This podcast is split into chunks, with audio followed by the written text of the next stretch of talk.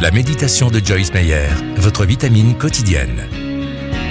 Jouissez d'une vie agréable. Tu mets dans mon cœur de la joie puisqu'ils n'en ont jamais quand leur moisson abonde, quand leur vin nouveau coule. Dans la paix je me couche et m'endors aussitôt. Grâce à toi seul, ô Éternel, je demeure en sécurité. Psaume 4, versets 8 à 9. Dieu a préparé une vie heureuse pour vous, mais le choix vous appartient. Si vous voulez la connaître, vous devez faire ce qu'il vous dit. La parole de Dieu énonce un certain nombre de principes pour être heureux.